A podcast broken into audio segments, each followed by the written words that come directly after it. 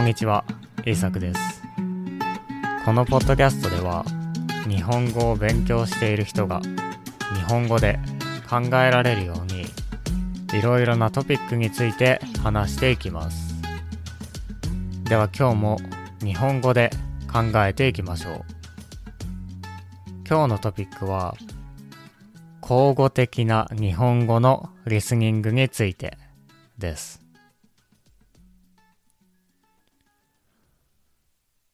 日本語のリスニングが難しいと思う人は多いでしょう。書いているものを読めば意味がわかるのに、聞いてもわからない。そういう人は多いと思います。その理由はいろいろあると思います。まずは、タメ口と丁寧語で話し方が違うことですね。丁寧語しか知らない人は、タメ口で話されると全然わからないと思います。そして、日本語の教科書のほとんどは、丁寧語を先に勉強するので、タメ口が難しいという人は多いでしょう。もう一つが、日本人が話すときには、書くときとかなり違う話し方をするということです。話すときの言葉を口語と言います。口に言語の語で口語ですね。今日はその口語の例をいくつか話しましょう。あなたは次のセンテンスの意味がわかりますか？これなんですけどね、結構面白いんですよ。どうでしょうか？実はこれは次のセンテンスと同じ意味です。これは結構面白いです。教科書ではこちらの方を勉強しますね。とても短くてシンプルです。この二つのセンテンスは違うように聞こえますが、全く同じ意味のセンテンスです。ドラマを見ているときや、普通に会話をしているときには、一つ目のセンテンスを聞くことがあると思います。しかし、どうして日本人はこのような話し方をするのでしょうか？口語で話すときには、特に文法を考えているわけではありません。今は口語で話そう。口語で話すから、この文法は、とは考えないわけです。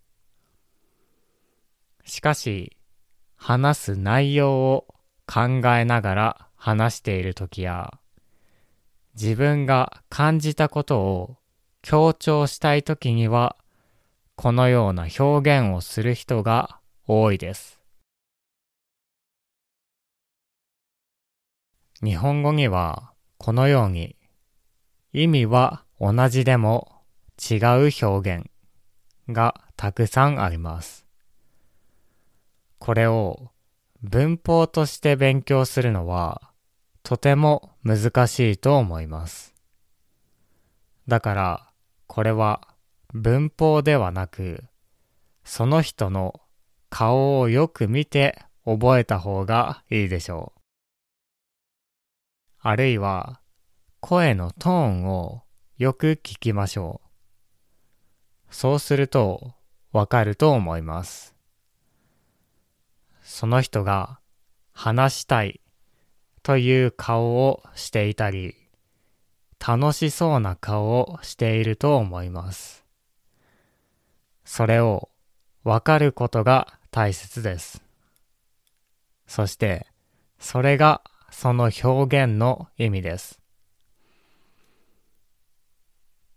では、これはと同じ意味のセンテンスをいくつか話しておきましょう。そして自分でも練習してみてください。練習すればリスニングできるようになります。これは、これなんですけどね。これはね、これは、これなんだけどね。これなんだけどさ。このように、これはというだけでも、たくさんの言い方がありますね。これは別に覚えなくてもいいです。使うのは一つだけでいいでしょう。しかし、他の人が使っていても、これは同じ意味だ。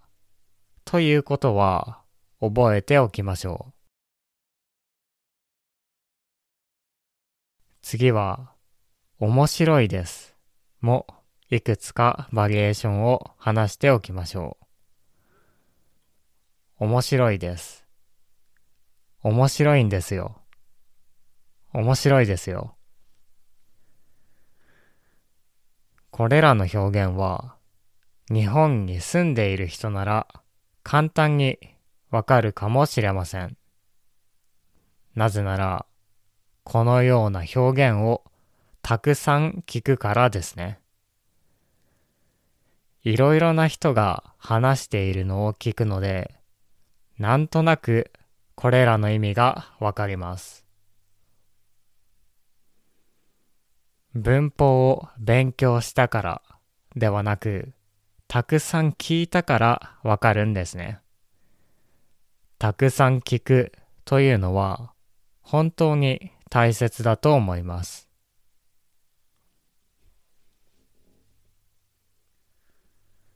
はい。今日は口語的な日本語のリスニングについて話してきました。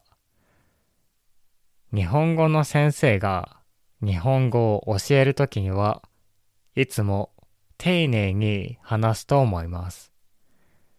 それは日本語を勉強している人にもわかるようにです。しかし、このような自然な表現を学べないこともあります。そのため、なるべく口語にも慣れておくといいと思います。たくさん会話を聞きましょう。そしてできれば同じように話してみましょう。もちろんどのような人と同じように話すかはよく考えた方がいいと思いますが。では聞いてくれてありがとうございました。また次回のポッドキャストでお会いしましょう。